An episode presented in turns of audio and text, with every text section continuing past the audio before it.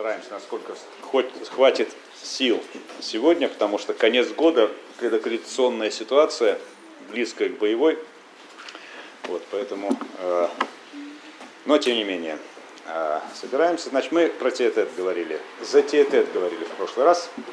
В этот раз совершаем скачок на несколько вперед веков, хотя к теотету вернемся, ну хотя в одном, в одном контексте. Э, совершаем скачок к Цицерону, ну и те, кто видел картинку, которую мы повесили э, в коридорах нашего э, института и которую я на Фейсбуке повесил, это картинка, значит, э, Джон Лич, такой был художник английский, э, середина 19 века.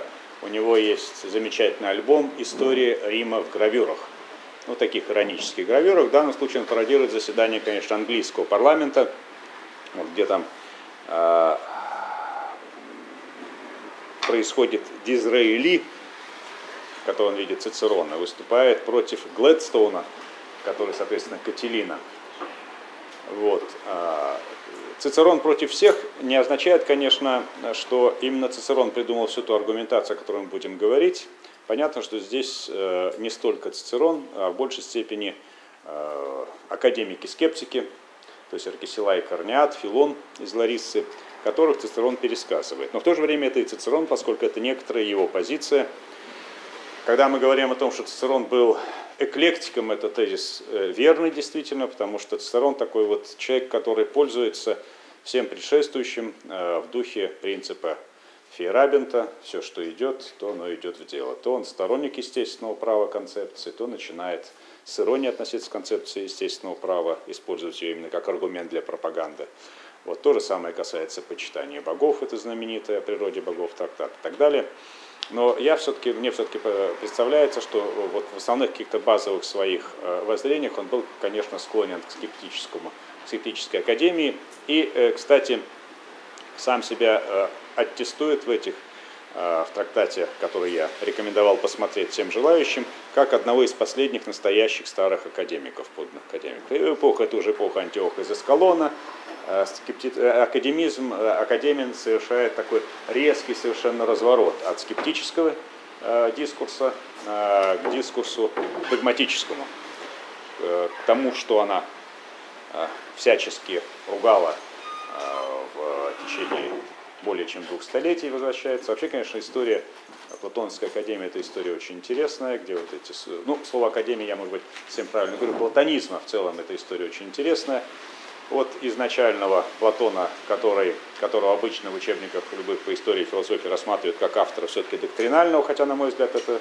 он был адоктринальным э, философом, но это уже совершенно другая история. И тема для другой э, цикла лекций, э, к, э, собственно, вот чистой воды скептицизму, а потом поворот к такому жесткому абсолютному догматизму, который получил наивысшее выражение у неоплатоников, красивое абсолютно такое, где рациональное, сверхрациональное, мистическое было слито так, что не различить друг от друга, где Аристотеля присвоили таким образом, что прошло почти полторы тысячелетия, прежде чем смогли отпилить Аристотеля от Платона. Вот, а э, этот догматизм до сих пор оказывает воздействие на преподавание платонизма, на книги про Платона, которые пишут не те, кто, собственно, Платоном занимаются э, узким образом. Даже сама подача материала, когда читаешь лекции по истории и философии по Платону, все равно вот на себе э, тяготение этого взгляда на Платона догматического э, имеет. Правда, при этом нужно иметь в виду, что параллельно с этим догматизмом существовали какие-то скептики, платоники, академики, ну, с теми, с которыми Августин там э, общался и так далее. То есть это вот такая очень интересная история. Вот. Но э, э, вообще, почему вдруг платонизм ударился в скептицизм со времен Аркисилая, тема такая любопытная. Э, ну, были какие-то действительно предпосылки в творчестве самого Платона. Вот Теетет мы с вами разбирали, э, знаю, что ничего не знаю. Аристотелевская, остальные этого не знают. Э, Сократское прощение, остальные этого не знают. Да? Э, такая несовместимость выводов из целого ряда платоновских диалогов друг с другом. Хотя явно Платон, конечно, в течение всей своей жизни дописывал, редактировал свои диалоги, что видно по государству и по другим текстам. Вот, а, э, но, наверное, самое главное и самое важное Э, заключалась э, в том, что э, вот в эпоху Аркисилая возникает еще одна великая, могущественная философская школа, которая была, наверное, самой такой энциклопедически разработанной в истории э, философии эллинизма, по крайней мере, а может быть с точки зрения э, количества столетий ее существования вообще самое, что ни на есть, претендующее на высшую научность во всей истории античной мысли. Это стоическая школа. Э, мы, к сожалению, находимся в рамках э, опять такого представления от Гегеля, заимствованного, что вот был великий период истории классической философии, это афинская философия столетия, завершившаяся Аристотелем, Аристотель умирает, и энциклопедизм Аристотеля распадается. Все. А на самом деле это э, там есть места, сходите, пожалуйста. Вот. А на самом деле это представление неверное, оно неверно может быть, по той причине, что в первую очередь Гегелю хотелось красивую историческую схему построить, которая, конечно, отчасти ему далась. Нет, я не хочу Гегеля, конечно, ругать, но понятно, что здесь явно он идет на э, поводу своей определенного рода исторической схемы. Вот. Ну и когда э, нам рассказывали историю античной философии э, в 1981-82 годах, первом курсе, когда я учился в Веракина Комарова, она, как известно, завершала Аристотелем. Э, истории античной философии. Потом на втором курсе начинали с Александричем Сергеевым с Возрождения. Малые средние века выпадали у нас. Нет, Александр Андреевич начинал со средних веков, безусловно. Был тонкий, умный, замечательный, талантливый человек, много знающий. Вот, он начинал со средних веков. Э, но формально выпадало средние века, формально выпадал эллинизм, поздняя античность, то есть ну, почти там 1800 лет э, в это время. Но один из, вероятно, конечно, подробно рассматривал Зенона Илейского, Илейскую философию в целом. Наверное, никто сейчас из читающих в России так подробно Илейскую философию не рассматривал. Ну, а завершалось Аристотель, ну а что было после Аристотеля? Ну, все, развалилось. Было, было возведено здание, а потом все распалось. Вот. А, а, на самом деле мы видим, что Аристотель, безусловно, энциклопедист, и то, что он создал в Ликее, это такая невероятно мощная научно-образовательная программа, которая потом воспроизводилась э, в истории эллинистических школ, Александрийская библиотека и мусеон, копия с Ликея, э, с которой, в конкуренции с которой вступила Афинская академия только там со времен Адриана, когда Атенеи начинают появляться, ну, школы подобные академии в Риме, и в других регионах, э, в других городах, ну, наиболее важных, конечно, греческих. Но в конечном итоге школа Ликея – это школа ну, как бы ученых, учености, это история культуры это, так сказать, современным языком, историки культуры и культурологи. Они пишут преемство писателей, преемство поэтов, преемство математиков, они занимаются филологией, изучают Гомера. Ну, это все важно и замечательно, но это совсем не тот прорывное направление философии, не тот энциклопедизм, который имел в виду Гегель. Понимаете, только тоже энциклопедизм, библиотечный, в хорошем смысле слова, но не тот энциклопедизм. И э, с этой точки зрения стойки как раз являются наиболее продуманной, наиболее Э, такой вот тотальной школой, которая э, смогло, э, смогла в себе соединить вообще все подразделения, так сказать, все разделы знания науки того времени. Ну, вроде бы там все просто, всего лишь три дисциплины, ну, всего лишь три дисциплины, да, этика, логика и физика. Но заметьте, насколько логика тотально включает в себя то, что мы сейчас называем логику, а также теорию познания и эпистемологию. Физика включает в себя то, что мы называем физикой вслед за э, Аристотелем, вместе с тем и метафизику включает. Этика включает в себя ну, раз, самые разные разделы моральной философии, соприкасаясь и с логикой, потому что стоические силлогизмы, как известно, это силлогизмы, которые подсказывают нам, как поступать они имеют практический смысл. А с другой стороны, этика напрямую связана со стоической теологией, которая, в свою очередь, связана с физикой, а все это связано с аллегорезой, аллегореза связана с логикой. Ну, то есть масштабнейший проект, э, от которого до нас дошли, к сожалению, только лишь следы. Диоген Лаэртский, даже если считать перечни э, э, сочинений, которые написали там какие-то исследователи Лаэртского, является, что это перечни сфабрикованные, но вообще по отношению стойков вряд ли не сфабрикованы. Это можно предполагать, что по отношению Демокрита они сфабрикованы, или кого-то там еще из ранних философов отношении стоиков вряд ли эти перечни сфабрикованы. Они много писали, а Диоген Лаэрский, ну, видимо, все-таки что-то знал от кого-то, который кто составлял каталоги библиотек, что называется. А в каталоге библиотек вот а этот написал такие произведения, а это был еще и такой, и такой, они писали на другую тему, ну, помним все Диоген Лаэрского. есть э, до нас дошли какие-то следы этого, э, ну, в основном благодаря, кстати, римским стоикам, э, которые, э, ну, э, естественно, научным трактатам, так называемым логическим Сенеки, но это уже некого рода передача той традиции, разработаннейшей. Ну и стойки были, я бы так сказал, э, может быть, пессимисты с точки зрения ближайшего будущего, ну в том смысле, не в том смысле, что страшный суд, а в том смысле, что ну все возгорится, экпирозис произойдет, да, а потом все восстановится, естественно, будет заново обновленный мир. Потому что, как известно, если э, тысячи лет назад мудрецы занимались тем, что они исполняли функции э, Прометея, объясняя, как людям жить правильно, а сейчас они занимаются дауншифтингом э, в этом урбанистическом имперском мире, вот, э, то э, с точки зрения накопления знаний, кумулятивного роста знаний, то они были, в общем, оптимистами. И если искать какие-то элементы концепции прогресса, в чем я, конечно, очень сомневаюсь в том, что концепция прогресса в таком более-менее выраженном современном виде имела место в античном сознании, э, но она, тем не менее, приближалась как в разных, с разных сторон к этой идее прогресса, то у стоиков отношение науки, накопления научных знаний, безусловно, такого рода ощущение имело место быть. Конечно, они относились э, к занятиям э, государственной деятельностью достаточно осторожно. Здесь, мне кажется, они, вот греческие стойки, да, греческие стойки, хотя они осуществляли консультативную деятельность, помните, там Панетий был при э, кружке сципионов, к Поседонию ездили учиться всевозможные римские политические деятели. Вот, а, э, но общее отношение, наверное, э, можно скопировать с отношения кинического, это, если не ошибаюсь, Диогену, в антологии Стабея приписывает следующего рода фраза «занятие политикой». То есть сфера государственной деятельности – это как очаг с огнем. Далеко уйдешь – замерзнешь сунешь руку туда, обожжешься. Ну, вот до определенного момента, вот до того момента, когда э, в Деофиции, получается, Цицерон соединил нравственно прекрасные обязанности римского государственного администратора, да, а отношение было э, по-прежнему такое. Стоик, конечно же, он э, может выступить советником, но все, кто не занимается философией, они всего лишь рабы, Э, ведь неважно, э, э, ну я же образованный, я же там 10 классов умею, я даже Аристотеля прочитал о философии трактат. Но ты, поскольку не занимаешься философией так, как требует это стойки, ты кто? Утонувший. А насколько утонул, неважно. На метр или на километр, все равно ты уже утонувший. Да? Поэтому это отношение такое в некотором смысле осторожное было.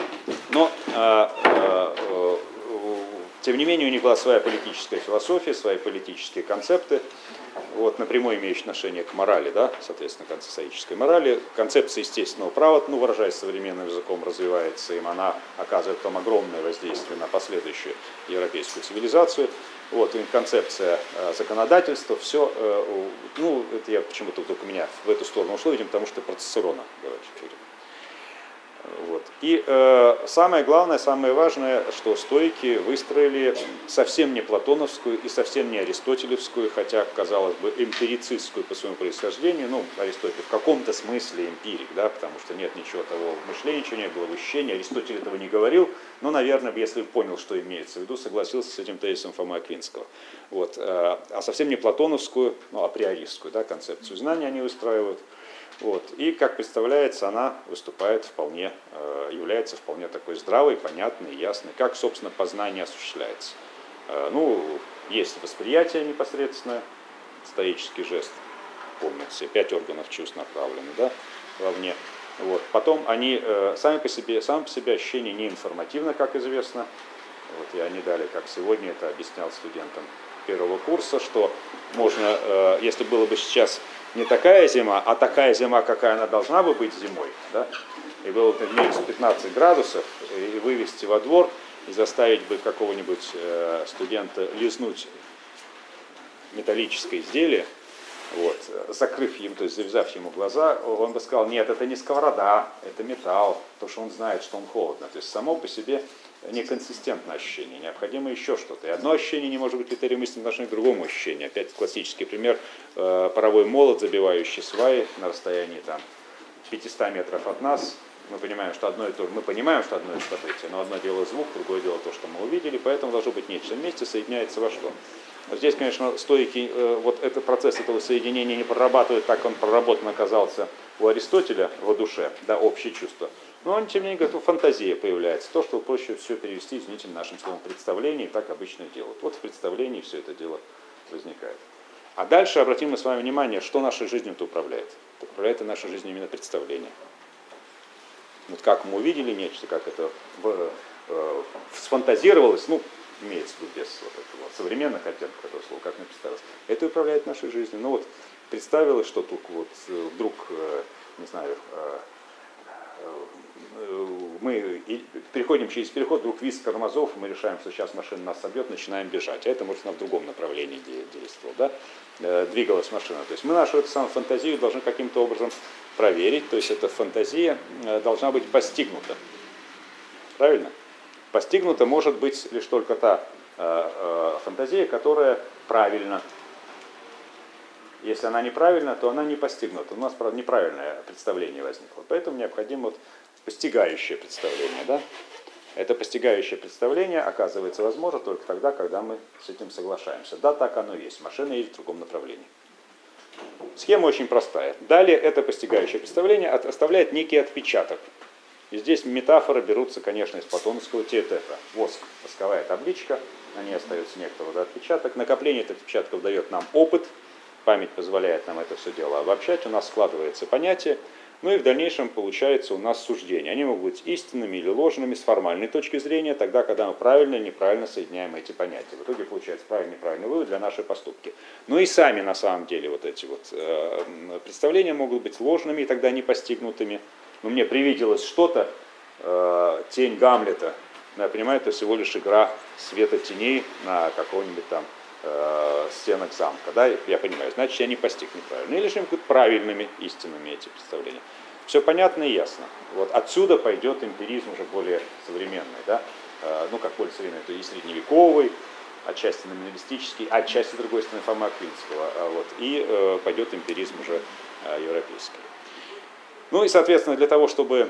Э, э, да, э, это, это, эта концепция стоиков, э, она э, базируется на еще одном убеждении, все мы с вами помним из стоической этики, есть единственное благо, единственное зло.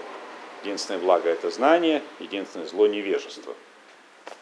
А, все остальное безразличное. Правильно? А вот, все остальное безразличное. Соответственно, вся наша с вами, наша с вами, с задача заниматься тем, чтобы вот приобретать эти знания. Для чего это нужно? Это нужно для того, чтобы мои э, вот эти согласия были нерушимыми, и все мои постигающие представления были истинными, однозначными, и никакой возможности сомнений в этом не возникало. И, собственно, у подлинного мудреца все его постигающие представления являются постигнутыми, познанными, значит, истинными. Подлинный мудрец не ошибается. У него просто нет возможности ошибиться, потому что он все видит, слышит правильно, адекватно.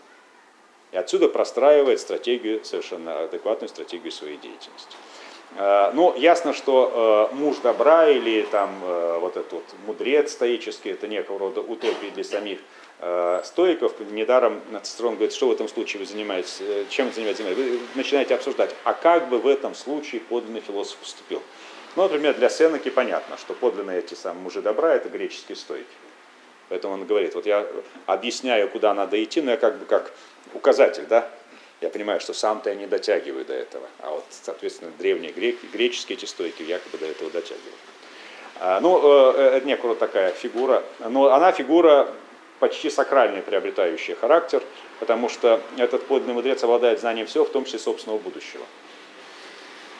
Ну, как умер э, Зенон Стоик, помните, да? Ну, по одной из вариантов легенды. Шел, упал, сломал палец, задержал дыхание и умер. Ну, сказав, успев перед этим, э, что ну что ж ты, костлявый, ну это я добавляю, да, смерть меня, аид меня э, спешишь, э, торопишь так, иду к тебе, иду. Э, почему он умер? Ну это, строго говоря, самая настоящая эвтаназия. Он понимал, что он уже э, не от того, что больно от пальца сломан, он понимал, что он уже не может быть тем самым крепким настоящим мудрецом, он будет обузой для своих близких и для своей школы, поэтому он просто ушел из этой жизни. Вот все разумный, ну, с точки зрения стоиков, такого рода шаг. Он знал, что будет в дальнейшем. То есть стоический гнозис, так сказать, это, э, я даже не слово эпистема, а специально слово гнозис употребляю, это, это знание того, что будет со мной. Если я знаю, что будет со мной, буду ли я волноваться и переживать по поводу того, что будет со мной. Ну, самое первое, я знаю, что я смертен.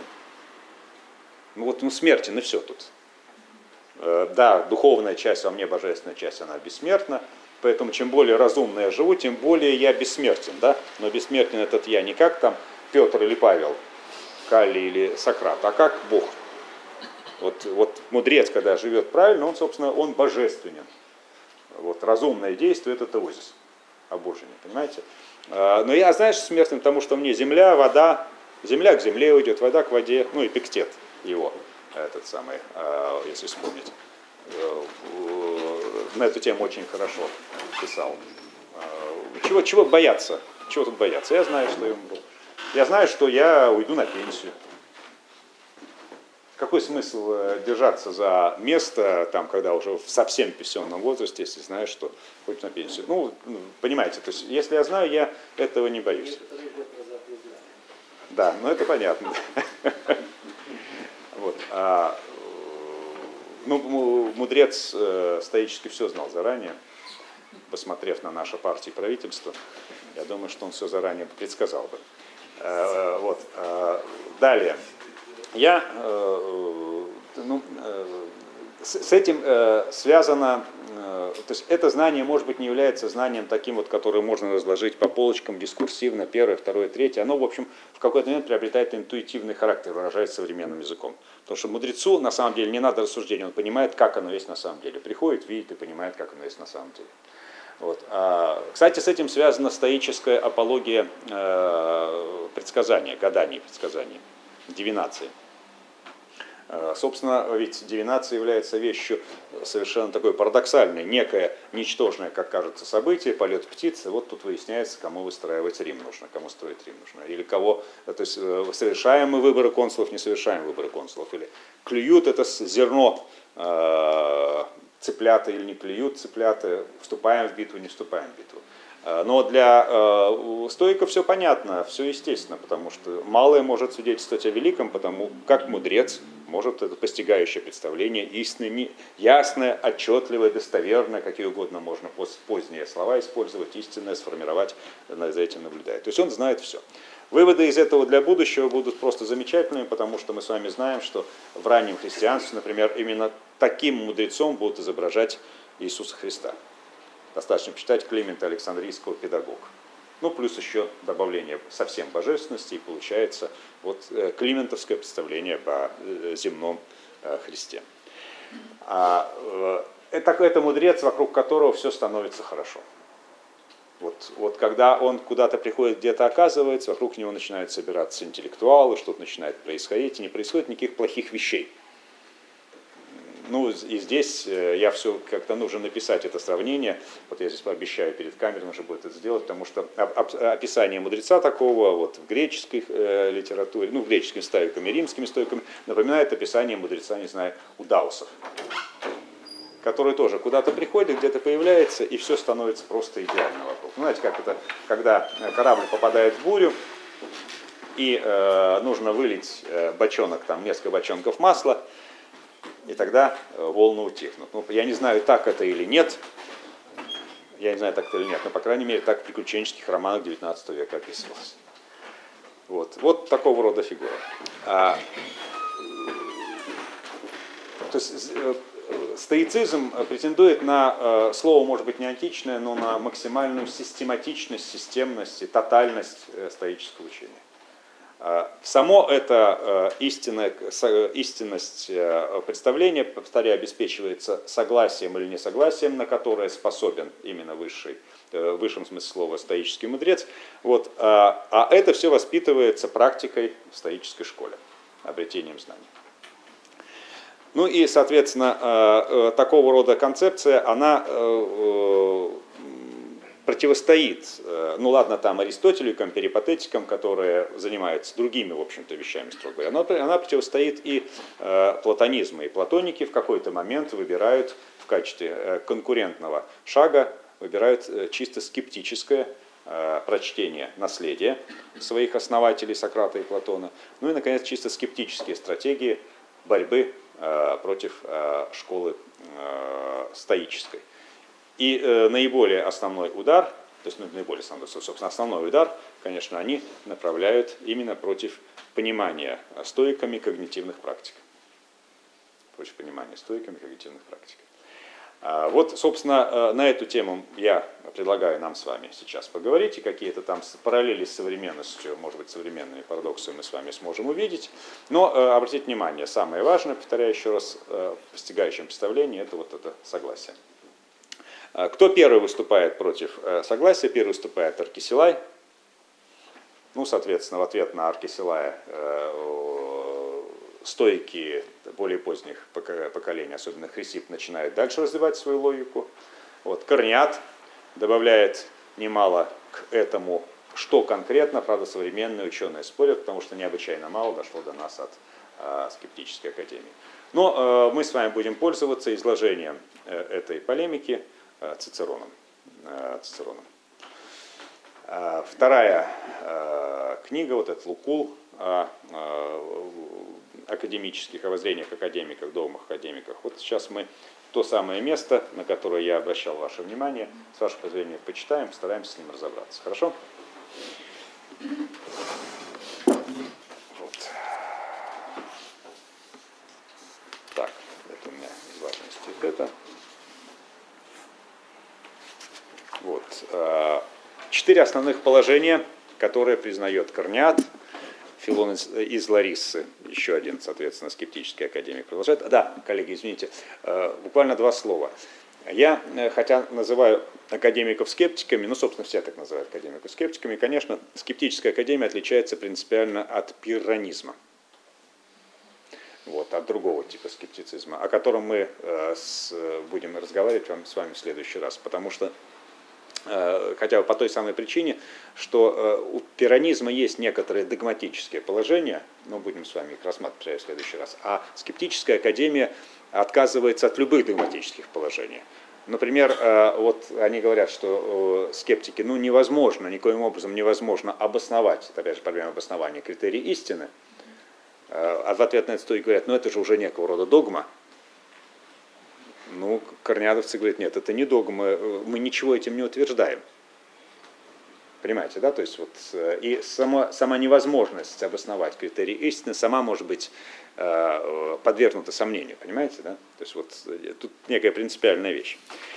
Итак, э, цитирую в переводе Федорова, э, который перевел как раз этот трактат Цицерона, э, Н. А. Федоров, на четыре основных положения – Первое гласит, некое представление может быть ложным.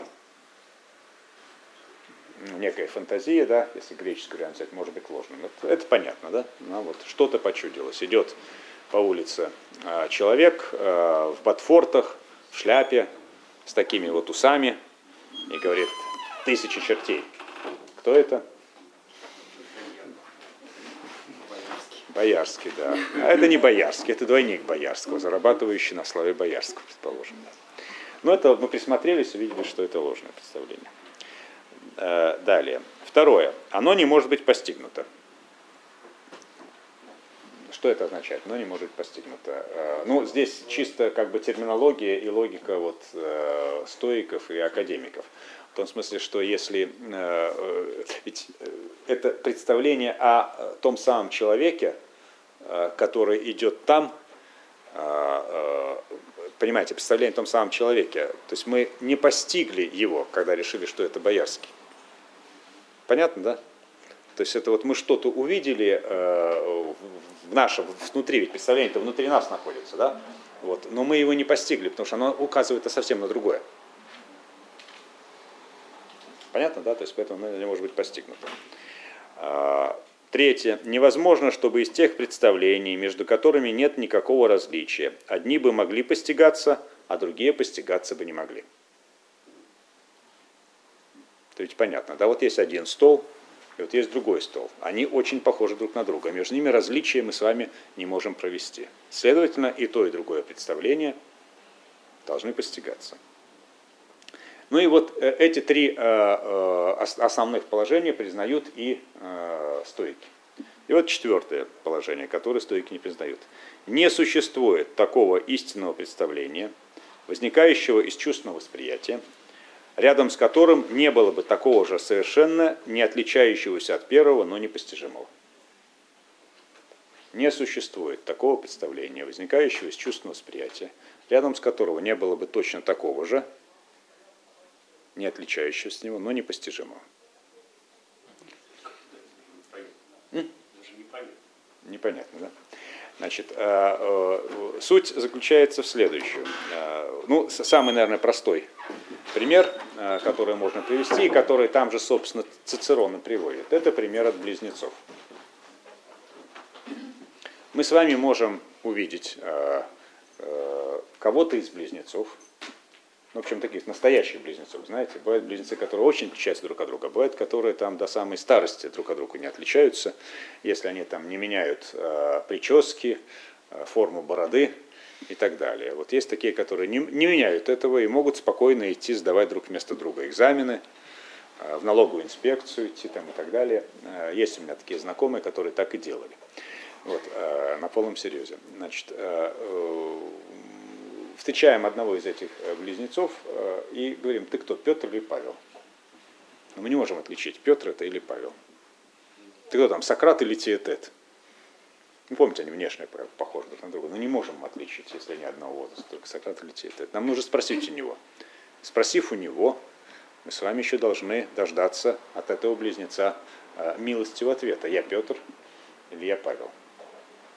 А вдруг он нас обманывает? По каким-то, собственно, непонятным причинам. То есть у нас возникает представление о Петре, которое стопроцентно совпадает с представлением о Павле, но которое непостижимо. Понимаете? Ну, то есть мы нечто э, представили, мы не, некое представление у нас имеется, и оно имеет полноту, и борода, и посадка головы, и походка, и одеяние, все то же самое. Но это не тот. Мы не постигли. Это не тот близнец. Такого рода представление, поскольку, поскольку оно может быть, э, Цицерон, ну вместе, соответственно, с академиками-скептиками, делает следующего рода вывод. Если это так, то в таком случае мы вынуждены э, с вами наложить некого рода ограничения на наше суждение по поводу любых представлений, сколь бы ясными и отчетливыми они не были для нас. Из этого не следует, что они достоверны. Вот. А, но э, пример с близнецами – это ведь только вершина айсберга. Ну, люди могут возразить, а если кто-то рядом живет с близнецами, он, конечно, в конечном итоге как-то сможет их различить. Прекрасно, замечательно. Но он может встретиться с другими близнецами, с которыми он не живет. И отличить их друг от друга он не сможет. Далее. А, черные кошки. У меня живут две черные кошки – чем дальше, тем больше они похожи друг на друга. Хотя они разных, разные по происхождению. Не в смысле, что они разных пород, да, ну, в общем, двор терьера, что называется, и та, и другая, и тот, и другая. И, в общем-то, я понимаю, чем они отличаются друг от друга, и я с ними. Я понимаю различия в их, так сказать, моральном хабитусе. Кто первым приходит, когда ты приходишь домой, кого отправляют на встречу, да, кто первым приходит, когда нужно покормиться – но все равно они похожи друг на друга. Хотя вроде бы я рядом с ними живу. А вы это точно, наверное, не отличили бы с первого взгляда совершенно одинаково. Все черные кошки на одно лицо. Вот. А капли дождя, падающие вниз. Можем мы их отличить друг от друга? Сейчас не, даже, не дождь, а снежинки. Не можем отличить друг от, друг от друга. Ладно, оставим это, а, это, это вопрос. А, а, другой вопрос. Современно мы живем в информационном обществе. Правильно? А вот как мы можем отличить э, информацию достоверную от недостоверной информации? Ну, я имею в виду, не, когда она касается не той сферы, которой мы непосредственно заняты в нашей деятельности, а, например, сферы политики. Но только лишь сказать, это вот скептики так говорят, это не важно. Понимаете? Это действительно не важно. Ну ладно, там сфера политики, потому что ясно, что информация сейчас используется как некого рода способ манипулирования, там, мобилизации, демобилизации и прочее, прочее. А возьмем сферы, э, связанные с наукой, например, которые нам интересны. Ну, например, вот я не являюсь знатоком космологии, физики, но все-таки интересно, что эту единую теорию всего построят физики или не построят в конце концов. И вот я начинаю читать сообщения всевозможных научно-популярных сайтах, о том, о теории суперструн, мембран, в открытиях в коллайдерах, открытиях, отвергающих открытия, открытия в коллайдерах, где информация адекватная. Понимаете? Как мы можем э, эту информацию отличить одно от другой? А, то есть, э, есть, э, то есть это некого рода проблема, которая имеет действительно фундаментальный характер.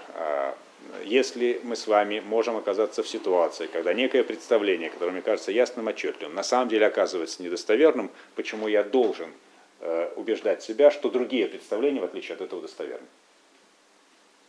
Собственно, строго говоря, достаточно одного примера, опровергающего индукцию, для того, чтобы посомневаться в индукции в целом. И здесь э, не работают аргументы, ну вот я сейчас чуть-чуть коснусь э, парадокса Гемпеля, но чуть-чуть коснусь, потому что по большому счету по-настоящему он будет работать, когда мы про секст эмпирика будем говорить, по поводу одного из тропов против догматиков. Но коснусь его. А здесь не работают аргументы дополнительные, да, ведь помните, если кто посмотрел этот парадокс воронов, в самом простом варианте, суть его заключается в том, все вороны являются черными, да, Соответственно, если предмет не черный, то это не ворон. Но из того, что яблоко красное, вовсе не следует доказательство того, что все вороны черные.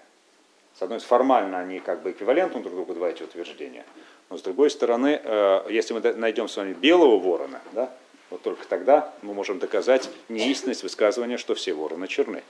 А так э, утверждение, что яблоко красное, снег белый, а вот, не знаю, там, небо тоже черное, вовсе не является доказательством того, что все вороны черные. Поэтому здесь э, э, вот какой-то дополнительный аргумент э, в, отнош, в отношении ясности, отчетливости моего некого восприятия, да, некого представления, он не является доказательством того, что это представление истинное, то есть постижимое. А какие отсюда следуют выводы?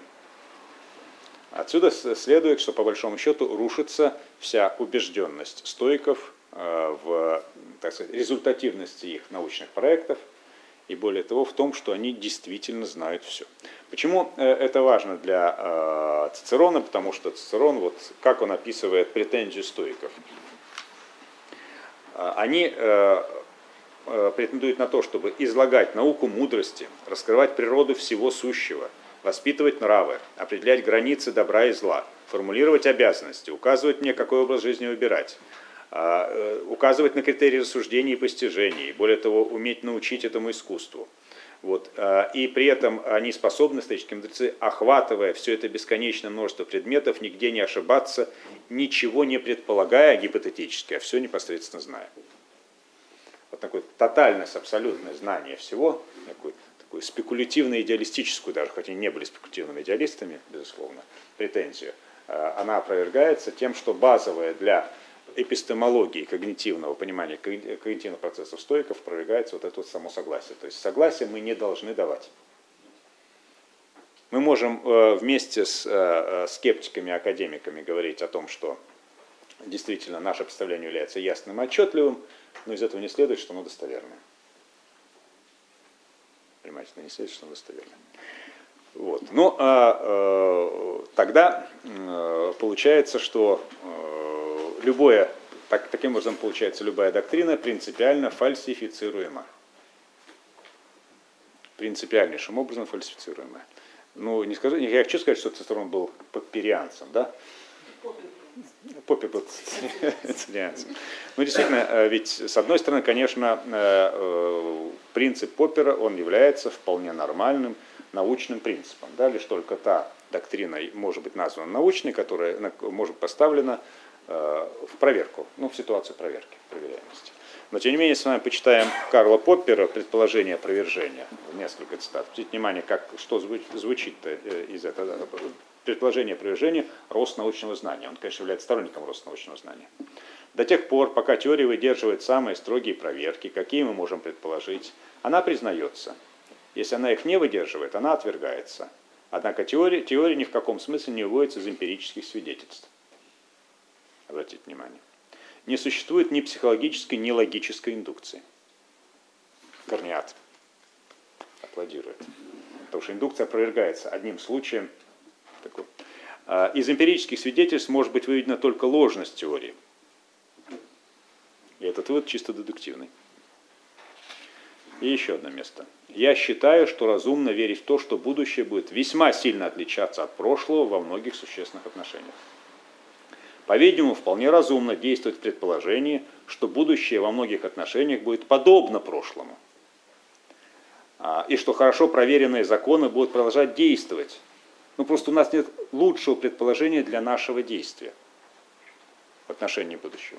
Вместе с тем столь же разумно верить в то, что такие действия иногда будут приводить к серьезным затруднениям, так как некоторые из тех законов, на которые мы теперь полагаемся, вполне могут казаться несостоятельными. Ну, недаром иногда описывают, может быть, метафорические представления Поппера о развитии науки, не э, представление вот это о том, что шаг за шагом мы двигаемся дальше к истине, а представление о том, как одна гипотеза сменяется, как хаосу гипотез, сменяющих друг друга.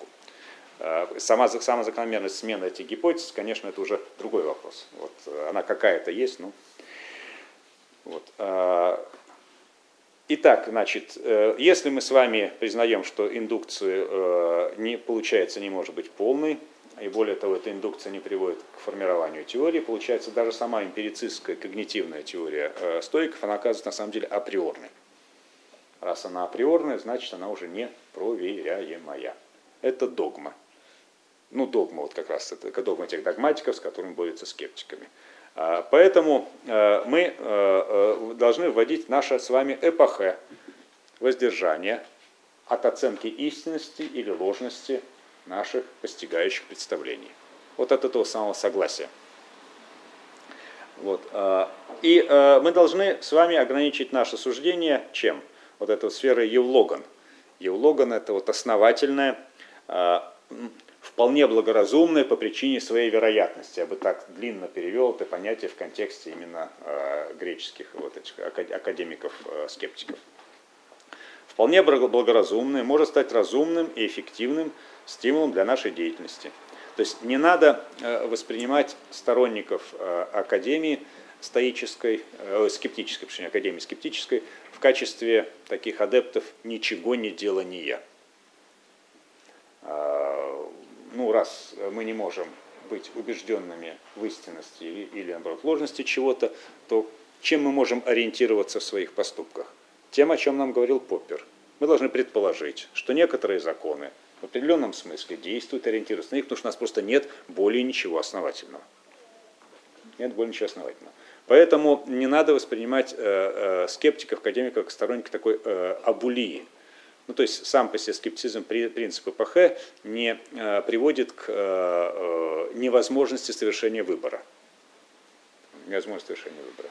Нет, выбор мы, мы с вами совершаем. Ну вот, собственно, сам Цицерон там говорит, вы, наверное, читали. Сейчас мы там поговорим, потом покушаем, потом сядем на корабль и поплывем в другое имение. Конечно, корабль может опоздать. Может налететь буря, и мы все с вами погибнем. Хотя вроде бы ничего в пользу этого не э, свидетельствует. Вот. Но я-то думаю, что скорее всего мы спокойно доплывем до нового места, мы сядем на корабль и поплывем. Это вполне нормальная позиция здравого человека. Ведь если бы мы с вами боялись, что нам на голову пойдет сосуля, вот, или же э, горшок с петуньей, то мы бы не выходили из дома, да и дома-то сидеть опасно. Правильно? Вот. Мы, говорит э, Цицерон, радуемся росту знаний. Мы только мы восхищаемся, безусловно, э, тому, как ученые измеряют размеры небес. Да, это все, конечно, несколько абстрактно, как можно вообразить Землю на расстоянии там, огромном до Солнца, это же прекрасно знали в те самые времена. Вот. А, это попытка, как попытка сосчитать количество звезд. Действительно, а сколько звезд? Вопрос даже неправильный. А звезд четное или нечетное число? Вопрос закономерный, но абсолютно бессмысленный, потому что их не сосчитать, да? Четное или нечетное. Оно либо четное, либо нечетное. Но вот какое оно? Вот какое будет постигающее представление в, в ответе на этот вопрос? Вот. Мы этому радуемся, и мы можем способствовать и участвовать в этом, но мы никакую теорию не будем воспринимать как догму, которая нам окончательно описывает сущее, потому что она может опровергнута вот этим самым очень похожим на э, постигнутое, но непостижимым представлением. Вот. Теперь э, вопрос э, следующий. Э, можно ли эти идеи увидеть у самого Платона? вот, а такой принципиальной фальсифицируемости всего. На мой взгляд, некоторого рода предпосылки такого рода идей является э, тет вот то самое место, сейчас я его найду, да, сейчас я его найду, это место, где, так, так, так, так, так, в общем, где Платон, может быть, помните, начинает, попытается объяснить появление ложного мнения – да, возникновение ложного мнения через э, э, объяснение этого возникновения от несоответствия ощущений и знания. Вот, ощущения и знания. Вот э, он там приводит 14 случаев того, как ощущение, как мы не можем никоим образом неправильно что-то мнить, когда ощущения и знания они таковы, что вот мы должны ощущать именно то, что ощущается, и это ощущение является знаком для некого рода отпечатка нашей восковой таблички от того, что мы уже знаем. Вот. Э, мы не можем спутать одно знаемое с другим знаемым или незнаемым данным или данным ощущением. То есть ощущение, ложное мнение возникает лишь в том случае, когда я путаю одно известное мне с другим известным мне, ибо я не могу ничего спутать с тем, что мне неизвестно как я не могу неизвестное мне тоже, собственно, спутать с другим неизвестным, например. Или принимаю неизвестное за известное, не сообразив, сообразив или ощутив, что это неизвестное. Ну, то есть получается, что ложное мнение – это как стрельба лучника неумехи. Казалось бы, здесь наконец нашел, что такое ложное мнение э, Сократ, но выясняется, а, а, что все сложнее. Например, ложное мнение может быть не только по поводу того, что мы ощущаем – но также по поводу того, что мы совершенно не ощущаем. Вот математические предметы мы не ощущаем. Но тем не менее, у нас может сложиться ложное мнение по поводу математических предметов. Но особенно в том случае, когда мы с вами э, не можем э, быстро сосчитать что-то на пальцах. Помните пример, который потом будет эксплуатироваться Иммануилом Кантом в критике чистого разума, 5 плюс 7 равно 12, э, приводится именно здесь, э, в Теотете. Он говорит, тет а можем ли мы спутать, э, например, э, два результата сложения? Конечно, можем. Когда 5 прибавим 7, ну, пальцев, повторяю, у нас 10 только, может сказать кто-то 11, а другой скажет 12. 12 будет правильно, 11 неправильно. Но мы же обладаем знанием 11 для того, чтобы ответить 11. Как мы обладаем знанием 12? Тогда получается это парадоксальная вещь. Помните, там, э, те, кто читал Тет, это э, в какой-то момент Сократ э, от метафоры воска, таблички с воском, начинает переходить к другой метафоре, метафоре голубятни. Вот мы с вами приобрели знания, наловили голубей и поместили в эту голубятню. Вот они у там летают, и можем взять и посмотреть, какой замечательный голубь, а вот какой другой замечательный голубь. Ну, то есть, пользуясь этими знаниями. Но в случае, когда мы с вами прибавляем 5 плюс 7, ошибаемся, и вместо голуби 12 берем голубь 11, мы с вами получаем не знание, а что-то ложное. То есть мы получаем незнание. И что тогда предлагает Тетет? А давайте представим, что эта голубятня населена не только домашними голубями, но и дикими, ну, то есть незнанием. Таким образом, получается, внутри нашего знания, помимо знания, присутствует также незнание, что, собственно, объясняет наши ошибки. Вот. И более того, получается, что знание и порождает незнание. Ну, как говорит Платон устами Сократа, а, вот, тет Но может быть нехорошо, Сократ, что только знания представляли мы в себе в виде птиц. Нужно было бы и незнание пустить летать вместе с ними в душе. И тогда охотящийся схватывал бы то знание, то незнание, одного и того же. Ложное представлял бы себе с помощью незнания, а с помощью знания истинное. Одного и того же, то знание, то незнание. Ну, собственно, как это постигающее, ну, непостижимое и постигающее постижимое представление. Вот. Как не похвалить тебя тет -тет, говорит Сократ. Однако посмотри еще раз, что ты сказал, и, и пусть будет так, как ты говоришь. Схвативший незнание будет, по-твоему, мнить ложно. Не так ли? Да. Он, конечно, не будет считать, что он ложно мнит. Не будет считать, что он ложно мнит. Он считает, что он постиг, правильно? А, как это? Наоборот, он будет считать, что его мнение истина, и как знаток будет распоряжаться тем, в чем он заблуждается, вот этим самым голубем. Именно так. Стало быть, он будет считать, что поймал и имеет знание, а не знание. Ясно? Итак, после долгого пути мы вернулись в прежний тупик. Вот это наматывание, помните, это на скиталу опять Бог знает, чем завершилось.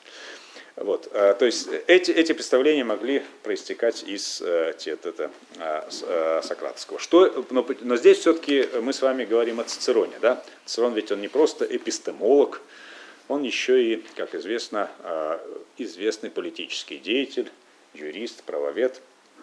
И э, как-то это могло, представление, получать выражение или, наоборот, обосновываться его практикой. Практикой политика, практикой того же самого адвоката. Но на самом деле, на мой взгляд, для политика это само собой разумеющаяся вещь. Политик всегда действует в ситуации неопределенности. Э, ясно, что окончательно это сформулировал Макиавелли Никола.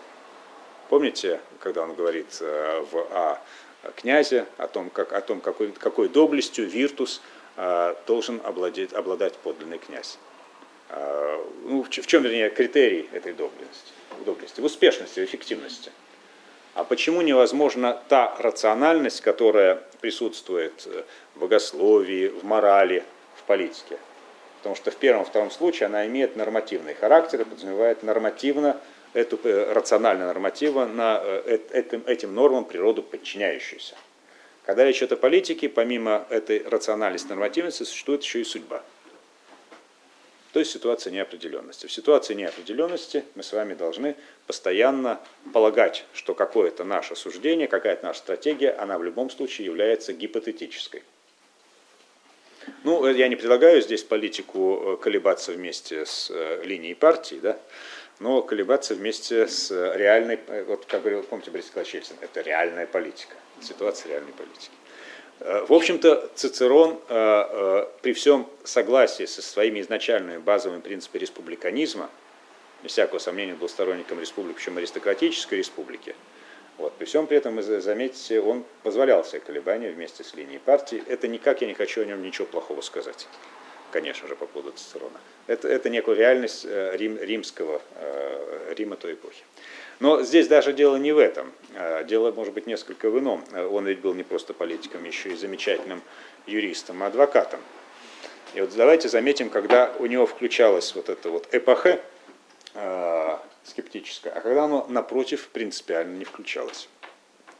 Включалась эта эпохе тогда, когда он выступал в качестве адвоката, защитника кого-либо. Какая основная задача адвоката э, на суде? Может быть, я не, поскольку не практикующий юрист, я какие-то вещи гиперболизирую, да простят меня те люди, которые могут меня поправить, потом потихоньку в куварах, надеюсь, они это сделают. Но для того, чтобы разрушить э, обвинительный приговор, необходимо, ну, например, доказать, что у э, обвиняемого не было мотивов для совершения преступления отсутствие мотива, согласитесь, да, делает э, обвинительное, э, э, не приговор, в смысле, а делает обвинение ну, таким достаточно уязвимым. Если внимательно почитать тексты речей Цицерона, он и стремится доказать, что мотивы-то были как раз не у того, кого обвиняет, а у того, кто обвиняет. А, следующий момент. Разрушение этих мотивов оно связано вот еще э, с какими принципиальными позициями, которые должен разделять, которым должен следовать суд. Ну вот как раз из академиков, из академики пример. Значит, довод в пользу вот этой осмотрительности эпохе подтверждается осмотрительностью дилигентия, дилигенция, да, наших предков, которые, во-первых, предписывали каждому клясться по велению собственного сердца, имеется в виду на суде, да?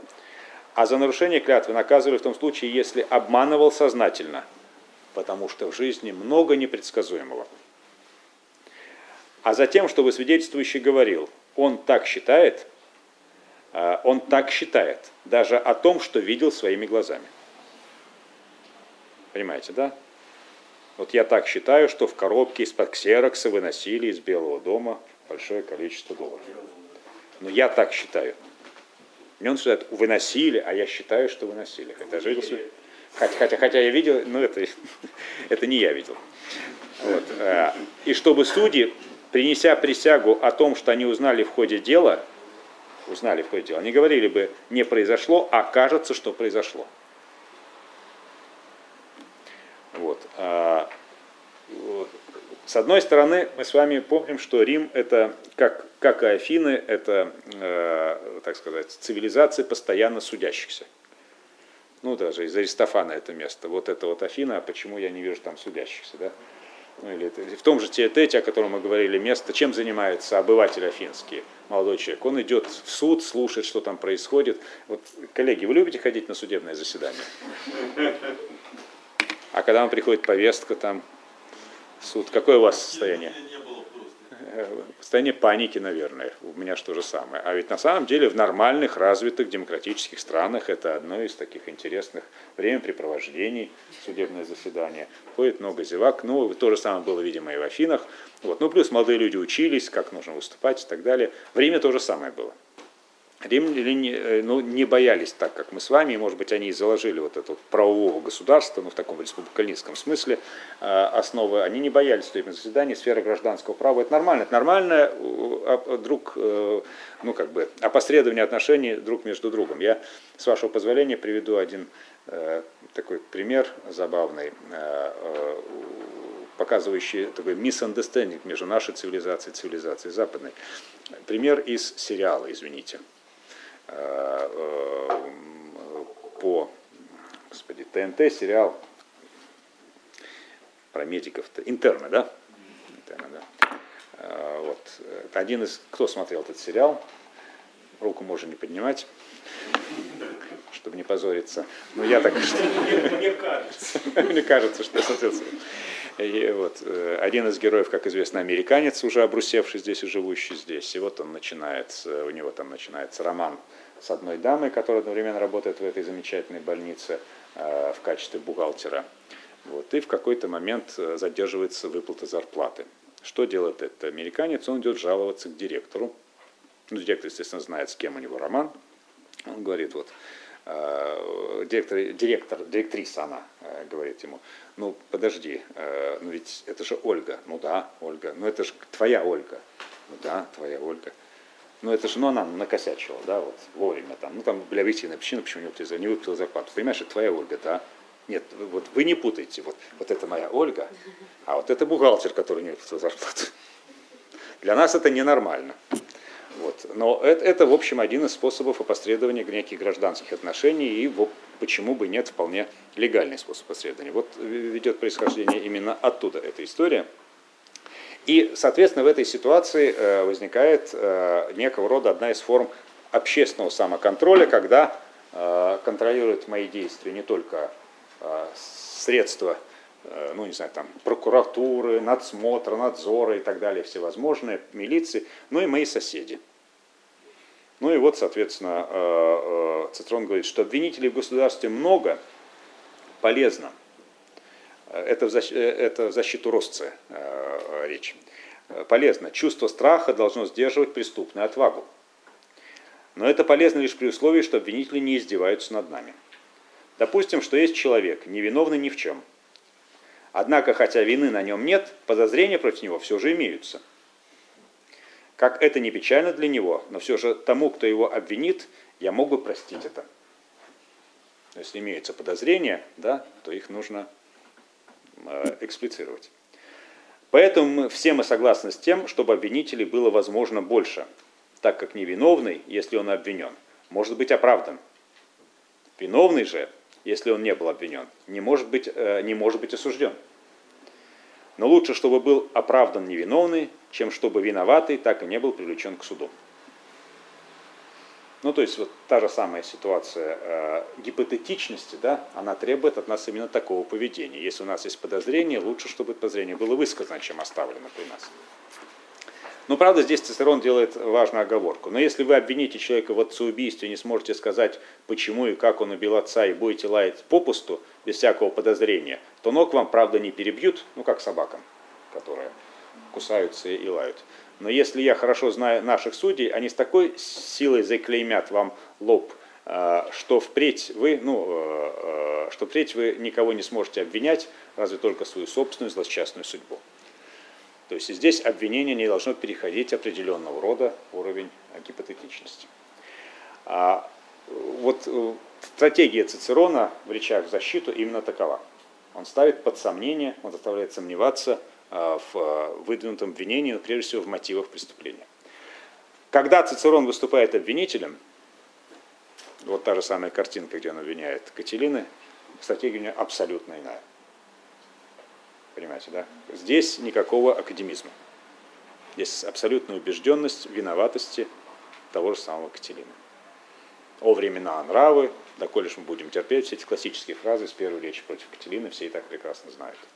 Вот. А здесь Цицерон выступал вполне четко, ясно и определенно, и, повторяю, скептический академизм Эпохе никак не мешал ему совершать ясные, отчетливые, понятные политические действия. Никакого абыла в этом, в этом отношении не было. Никакой абули в этом отношении не было. Вот. А, э, Отсюда следует, э, э, что, очевидно, э, вот эта вот скептическая концепция, ну, скептические идеи, которые поддерживает Платон и берет их с Академии, это не просто его дань образованию, которую он получил от академиков, не просто дань тому, что он читал, не просто его любовь к Платону, ну, как к любимому ему из античных философов. А, заметим, что он с Платона переводил? Не тет а Тимей, да, что интересно, переводил он Тимей. Ну, правда, почему он переводил Тимей, тоже понятно. Тимей – главный диалог Платона по тем временам, для тех времен, потому что он про космос, про строение всего. Но это было связано, э, это, это имело некое отношение и к реальностям римской политики, э, римского правоприменения, к которым имел прямое отношение и сам Цицерон. Вот э, одно, вероятно, стимулировало другого. И не, даже непонятно здесь, что в большей степени стимулировало этот интерес к академическому скептицизму. Вот. А, а, этот э, момент. Следующий момент э, слабости э, против такого рода скептических аргументов стоической доктрины можно прояснить еще на одном несколько воображаемом примере, примере рассуждений. Помним, у скептиков есть одно благо, одно зло, знание невежества. Все остальное безразличное. А что означает все остальное безразличное? Это означает, ну, неважно, я больной или здоровый, неважно, богатый или бедный, известный или неизвестный, красивый или некрасивый. Все это безразлично, все это э, э, неважно э, для приобретения знания или, наоборот, не приобретения знания. Для приобретения состояния бесстрастия или же для э, э, превращения в страстное существо, всего боящееся и невежественное. Однако э, все это безразличное, э, это безразличие не может оказываться в реальности аргументом в отношении к знанию. Здесь внутри стоической доктрины существовала некая проблема, э, которая так до конца стоиками не была разрешена. С одной стороны, безразличная это сфера опыта нашего. Стойки постоянно апеллируют к каким-то событиям. Как это было? Ну, особенно если мы читаем Сенеку, например, Эпиктета, Марка Аврелия. Вот посмотри, с этим случилось то-то, с этим произошло то-то. Но постольку, поскольку этот, это безразличное, этот опыт не может выступить доказательством тому, что все вороны черные. Понимаете? Э, Цицерон, хотя непосредственно такой аргумент не высказывает, прекрасно это чувствует. Если все мы с вами можем отнести в сфере гипотетического опыта, оно не может быть аргументом в пользу того, что у меня есть постигающее представление. То есть тема безразличия очень важна для этики стоической, безусловно. Это вообще очень важная тема для развития истории, моральной философии, философии морали. Да? А, но поддержку доктрины, она, как и в случае вот этой вот обоснованности, проблем, парадокса обоснованности у Гемпеля, она не выступает. Цицерон это, это прекрасно понимает. Ну и в конечном итоге, что же развивали греческие академики, э, э, скептики-академики взамен представления о наличии вот этого истинного постигающего представления? Э, они э, развивали концепцию э, вероятного, пробабилизм. Мы с вами будем следовать в нашей жизни вероятному. А, а как мы это вероятное а, получаем? Ну, во-первых, это, этим вероятным может э, быть, э, источник вероятного может быть наш с вами опыт. Если мы с вами, э, не знаю, там, приходим к преподавателю, опоздав на 10 минут, и он начинает нас ругать, то, очевидно, в следующий раз он сделает точно так же. Правильно? Поэтому лучше не опаздывать. Вот. Э, если мы с вами э, ходим э, с мокрыми ногами, у нас почему-то ангина, нужно одевать сухие носки, сухие ботинки. Правильно? То есть это все, все элементарно. Если большинство говорит, что на самом деле от пункта А до пункта Б нужно доехать таким способом каким-то иным, лучше следовать большинству. Хотя оно может ошибаться но тем не менее наиболее вероятно выступает вполне реальным руководящим принципом для нашей жизнедеятельности. И заметьте, что этот принцип, он оказывается важным принципом, например, и для а, а, политической деятельности. Вот опять а, возвращаемся к Цицерону. Сенат обсуждает какого-либо рода законодательство. обсуждения этого законодательства ну, апеллирует на отсылк к законам, имевшим место до этого, к некой законодательной практике, на отсылк к некого рода политической практике применения этого закона. Ну и, наконец, в конечном итоге, что это такое? Это обсуждение, э, э, там сколько, 300, 500, неважно, сколько в Сенате находится, наиболее э, имеющих императивное право обсуждения это совершать, людей, которые дают некого рода наиболее вероятный здравый вывод решения какой-либо проблемы. Здесь вероятное, оно оказывается вполне применимым в практической действительности. Это никак скептицизм академический никак не противоречит даже законодательной деятельности. На мой взгляд, э, интересным э, следующим э, проявлением той же самой истории выступает ни много ни мало как догматическое движение в истории церкви. Когда Константин Великий собирает первый собор, ну точнее, конечно, не он, он помогает собиранию этого собора. Сын Великий ведь на самом деле повторяет, он был римлянин. Он прекрасно знал, что такое Римская республика. Он, собственно, повторяет опыт Римской республики. Он собирает сенат. Но только церковный сенат. Из епископов состоящий. Он, правда, собирает сенат не ординарный, ну как в Римской республике, а экстраординарный. Вот договоримся и будем жить дальше. И чем занимается этот Сенат? Договаривается по всем к тому времени наиболее актуальным вопросам церкви. Причем, заметьте, в этих договоренностях есть апелляция к Писанию, безусловно, истине, законодательству прошлому, которое не отменено, да, в Риме. Вот, а, аналог просто прошу. А есть апелляция к здравому смыслу. Например, обсуждение вот этого арианского спора. Ведь термина единосущие нет в Писаниях. Более того, задом поглядение до него еще даже его этот термин еще и анафематствовали. Но он оказывается самым здравым. То есть вот это примерно тот же самый э, ход, э, который, как ни парадоксально, можно обнаружить у, вот этого, на мой взгляд, у скептического Цицерона, и он неким образом не то что приживается, не хочу, что эти самые э, авторы догматов Никеевского собора, Цареградского собора и прочих всех Халкидонского собора были скептиками, академиками. Да, конечно, нет. Но, тем не менее, это некого рода естественный ход, который прямо проистекает вот из политической интерпретации академического скептицизма, который имел место у Цицерона. Таким образом, э, скептики э, вовсе не являются теми, кто принципиально отказывается от э, какого-либо рода форм научного познания, от какого-либо рода форм активности, они создают некую иную нормативную базу как для научного познания в современном и для активности. Они исполняют функции, ну, примерно, видимо, тех же самых авторов этих геттиеров, ну, геттие, как мне правильно сказать, надо ее произносить, э, гемпелей, там, э, э, попперов и прочих, которые в наше время являют, ну, как бы показывают некие узкие места научных программ и предлагают некого рода следующий дальнейший ход. Одной из моих гипотез, связанной, объясняющей то, почему стоицизм по сути исчезает на рубеже 2-3 веков, является э, тот факт, что, ну, моя гипотеза, почему он исчезает, правда, на тем мне доводилось э, писать, является тот факт, что стоицизм вот за рамки некой догматической основы в отношении натурфилософии, в отношении логики так и не вышел. То есть не совершил следующий шаг. Ну, понятно, мораль скептическая мораль, э, стоическая мораль, прошу прощения, она э, тоже видоизменялась, эволюционировала, она оказала огромное воздействие на христианскую этику, да, на христианскую проповедь. Э, вот. А, но физика, логика оставалась то же самое, что и раньше, потому что был некого рода набор вот этих самых догматических требований, за которых стоицизм не вышел. Что сделали платоники, ушедшие, правда, от скептицизма? Они пошли по принципу «все идет в дело».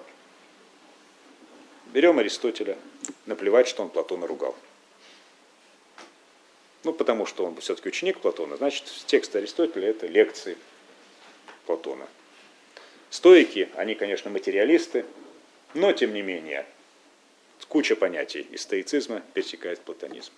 Был еще и Пифагор раньше. Да, кстати, по э, Антиоху-то из Аскалона ведь Зенон, Сократ, Платон, Аристотель были, выдвигали одну и ту же философию.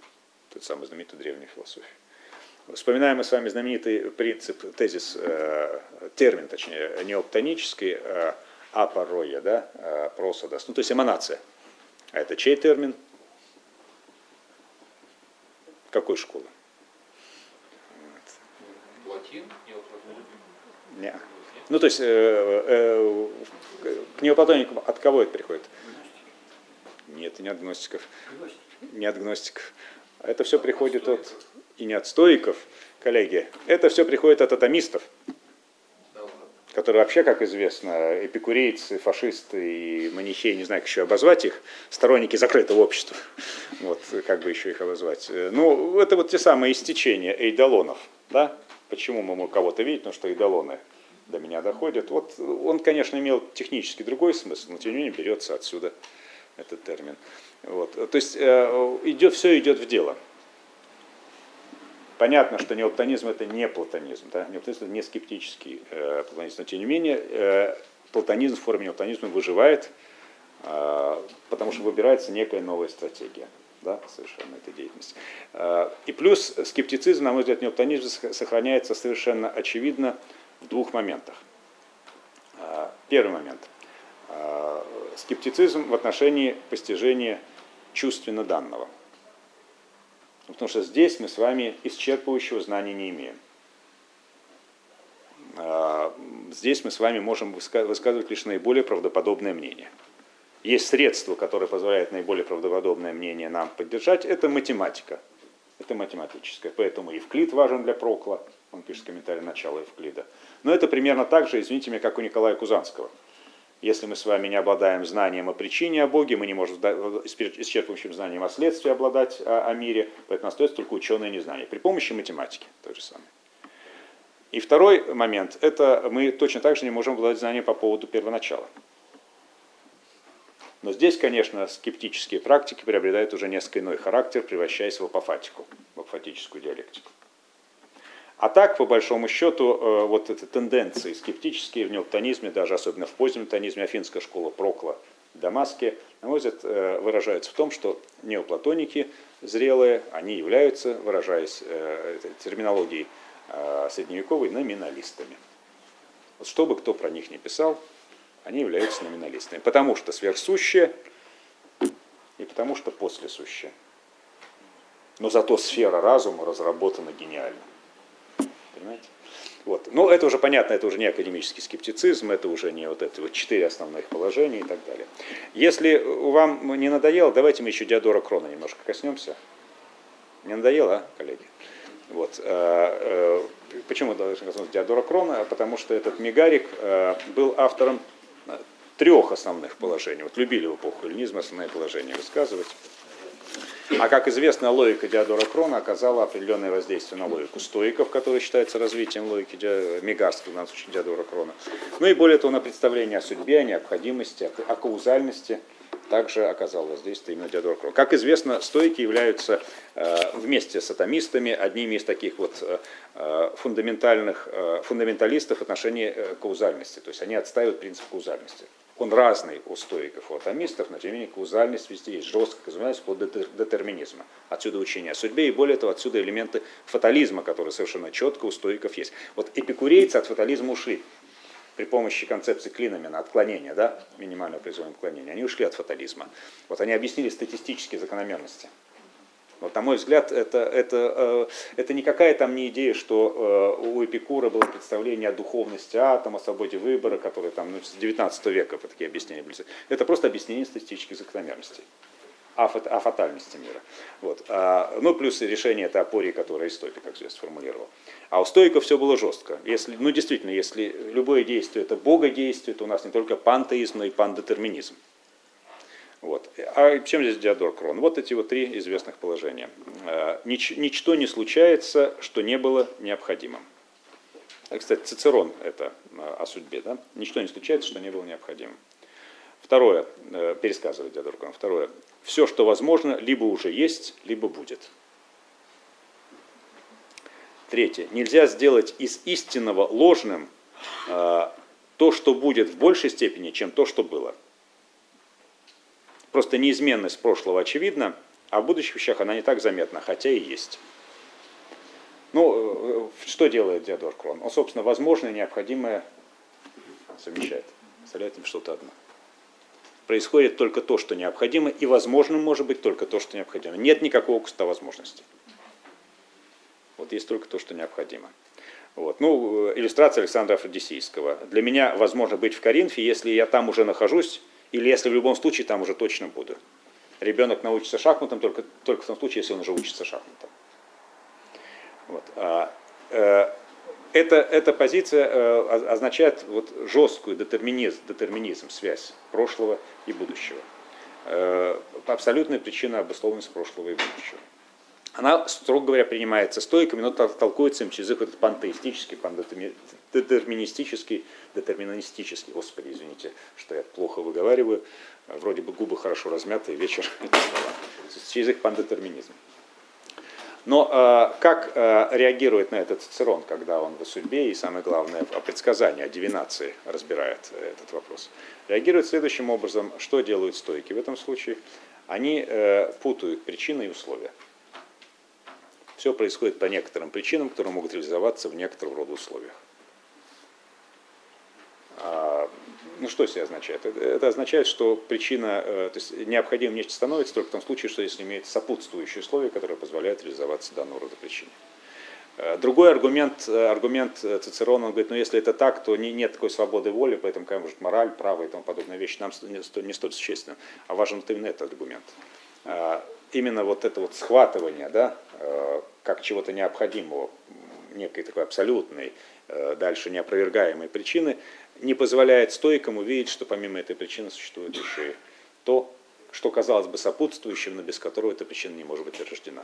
То есть, иными словами, для э, Цицерона любое событие имеет многофакторный характер, в отличие от э, Диодора Крона. Ну и, строго говоря, э, если доводить до логического конца точку зрения академика Цицерона, скептика и, соответственно, точку зрения Диодора Крона-стоиков, то, по большому счету, абулия должна быть у стоиков – ну, нежелание, невозможность чего-либо делать. Потому что все, что не происходит, все происходит необходимым образом. Недаром это рассуждение Диодора Крона получили название еще ленивого софизма. А как раз вариант э, академиков совсем другой. Давайте посмотрим, а что более вероятно. Вот. Ну, на том, что вероятно так оно все и было по Цицерону, мы с вами, наверное, сегодня и закончим. В следующий раз, коллеги, если можно, три книги перроновых положений и в первую очередь трехкниговых перронов положений секста эмпирика, вот то, что он пишет э, об э, тропах, то есть аргументов против э, догматиков. Там есть масса интересного, и мы, может быть, с вами, ну, Гемпеля там припомним, но здесь, может быть, даже я вот э, предложу почитать какие-то фрагменты из Мелинда Панхи, с текста буддийского, почему, зачем, я постараюсь объяснить. В религию мы с вами вдаваться не будем, только в методологию. Коллеги, спасибо вам большое. Спасибо.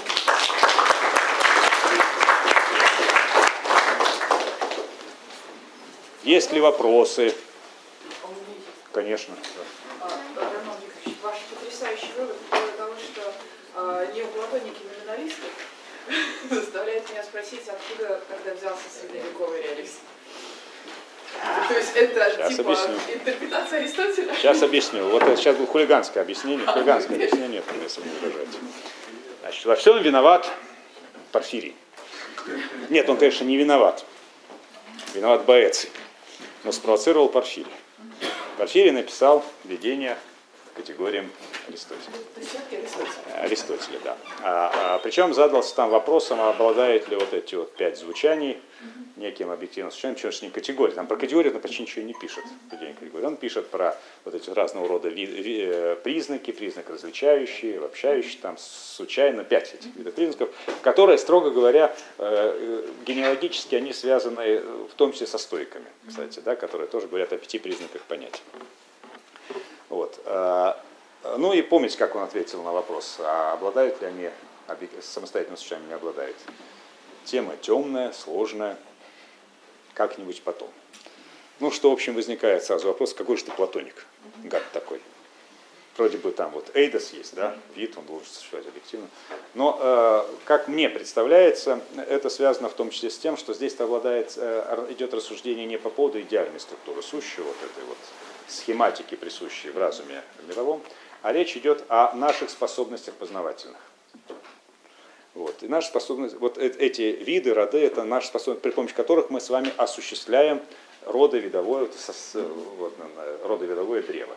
Ведь это в разуме божественном это не как родовидовое древо существует, а скорее как некого рода э, в вечности диалектическая последовательность. А тут чисто формально логическая родовидовая последовательность. Конечно, это здорово, это великолепный инструмент, при помощи которого в средние века описывали сущее. И это замечательно. Порфирий великий человек. Но это касается нас. Вот, а дальше Бейтс говорит, ага, вот эти вот самые РЕС, да, как известно у него, они, можно с одной стороны доказать, что они не существуют, номинализм, а с другой стороны доказать, что они существуют, реализм. Ага, это у нас Аристотель и Платон получается следующий хотя это не Аристотель, не Платон. Вот. А, а, между тем, а, что делает, например, тот же самый Евлих Халкидский в своих о египетских мистериях. А, текст темный, жутко темный. Но одна вещь совершенно а, четко ясная, которая проговаривает Юлих. Он, в общем, критикует саму концепцию рода видового древа, не в смысле, что саму эту концепцию, а в смысле применимость ее к тем вещам, которые надлунные. То есть мы можем при помощи их систематизировать то, что находится в рамках доступности нашего постигающего представления. Но мы не можем систематизировать это в отношении сфер высших, божественных, эфирных, да, ну и божественных как таковых. А там, возможно, с нашей точки зрения, лишь, ну, во-первых, номиналистическая, ну, апофатическая диалектика, ну, либо же, может быть, катафатика, когда боги нам что-то открываются. Ну, условно говоря, в отношении богов невозможно подведение вида под род. Там родовой признак и видовой признак совпадают. И все эти объединения на там демонов, пастухов, героев и прочее, прочее, демонология была развита. Это не то, что мы осуществляем благодаря родовому делению, а то, что нам так боги рассказали. Понимаете, да, то есть Поэтому э, здесь э, это, это, это все-таки э, определенным образом истолкованные неоплатоники, я бы сказал. Знаете, вот это вот номинализм, реализм. Вообще номиналистический, реалистический тип мысли, вообще проблема универсалей, она, вот, с моей точки зрения, она не античная. Потому что универсалии, повторяю, это не идея, это мысль. Понимаете, то есть это, это не про идеи, а про мысли. И спор Аристотеля и Платона это не спор реалистов, э, номиналистов против реалистов, конечно же. А для средников она становится актуальной. Почему? По, по какой причине? По той простой причине, что, э, ну, если там для э, одно дело вечный мир, да, Аристотеля, а другое дело мир замысленный Богом, пусть вечности, но сотворенный во времени, и поэтому, естественно, все наши вещи, явления, предметы, роды имеют некие коннотации или денотаты в божественном уме. И вот вопрос, можем ли мы эти наши мысли считать адекватными не можем считать адекватными. Это другое а, точка зрения, чем вот точка зрения Платона Аристотельская, мне так кажется. Вот во всем виноват Боэций. Да, все. Роман Викторович, спасибо большое. Спасибо вам. Я, если позволите, пару слов все-таки по поводу Гемпеля скажу. Угу.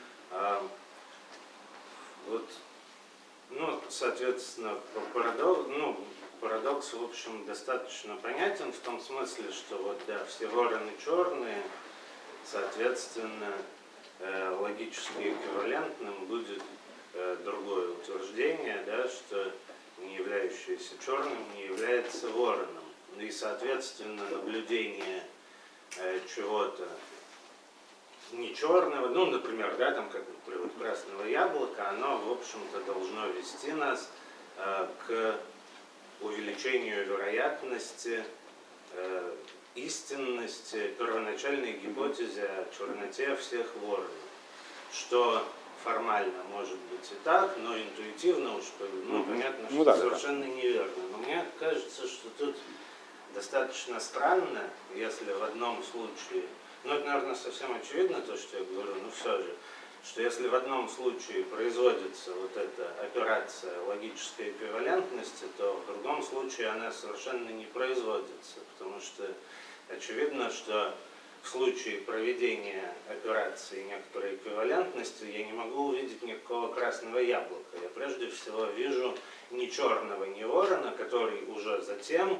каким-то образом является, например, тем, что я могу идентифицировать как Э, красное яблоко. Ну и, соответственно, в этом смысле понятно, что э, ну, в таком случае, а если я вижу, ну, в таком случае, во-первых, нельзя говорить вообще ни о какой гипотезе, это очевидно, и в таком случае парадокс подтверждения, наверное, скорее будет являться каким-то парадоксом стереотипа как раз-таки, да, поскольку будет свидетельствовать о некоторой ограниченности универсума, ну, как, например, да, там розовый шум, да, некоторый шум, в котором срезаны некоторые частоты, да, а, вот.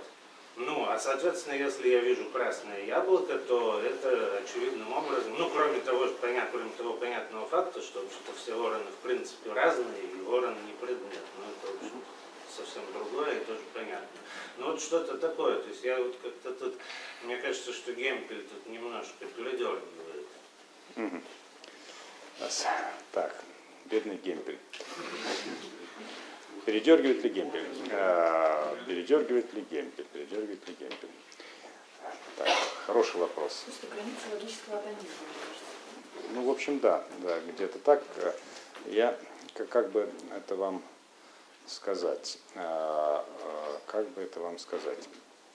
Ну, собственно, для меня э, вся эта история в данном конкретном случае была важна с той точки зрения, что когда мы э, э, утверждаем, значит, все вороны черные, одна сторона, значит, все, соответственно, не вороны, все не вороны, не вороны, не черные, действительно, это более правильная формулировка, с чем сразу акцент- обращать внимание на красное яблоко. Но вот эта вот вторая часть, она э, не становится в реальности чем-то э, подтверждающим первую позицию. Понимаете?